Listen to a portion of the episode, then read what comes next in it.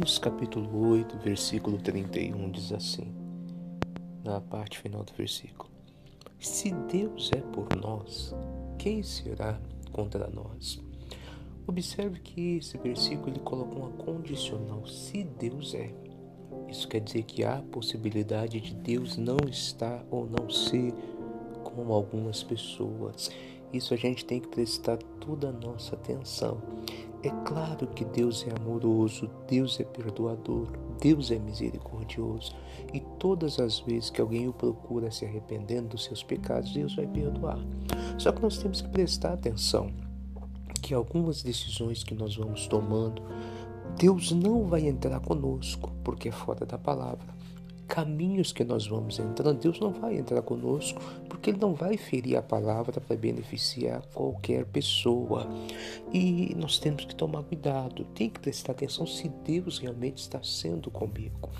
E a Bíblia tem um texto muito bonito aqui que corrobora essa informação que está no segundo livro de Crônicas, capítulo 15, versículo 2, que um profeta falou para um rei chamado Asa. Ele diz assim: E disse a Asa: O Senhor está convosco, enquanto estiverdes com ele. Olha que coisa séria. Então, enquanto eu estiver com Deus, ele vai estar comigo. Enquanto eu estiver andando na palavra, enquanto eu estiver me consertando quando a palavra fala ao meu coração e procurando obedecê-la, Deus vai estar comigo. Só que aqui diz, ó, o Senhor está convosco enquanto estiverdes com Ele. Se o buscares, o achareis. Não importa o tamanho do erro que você tenha cometido, se você buscar ao Senhor, você vai achá-lo. Ele vai se deixar encontrar por você.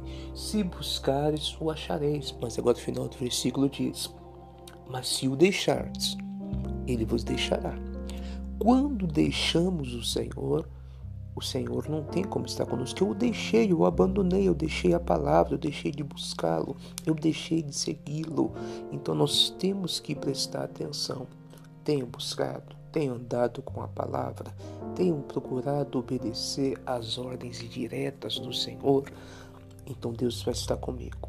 Quando eu deixo o Senhor de lado, começo a achar que é muito, esse negócio de Bíblia é muito quadrado, as coisas agora são mais modernas, quando eu começo a tentar agradar algumas pessoas, é, quebrando algumas orientações bíblicas, eu estou deixando o Senhor. Consequência disso, Ele também vai me deixar. Então preste atenção, guarde essa palavra de Romanos 8,31. Se Deus é por mim, se, quem será contra? Quer dizer, a possibilidade dele não estar. Agora, o lado bom é que eu andando com ele, ele estando comigo, não tem nada que pode me deter. Você andando com Ele, não há nada que pode deter você, que te impedir, amarrar você e atrapalhar o seu sucesso e crescimento. Que Deus te abençoe, tá? Forte abraço, no nome de Cristo.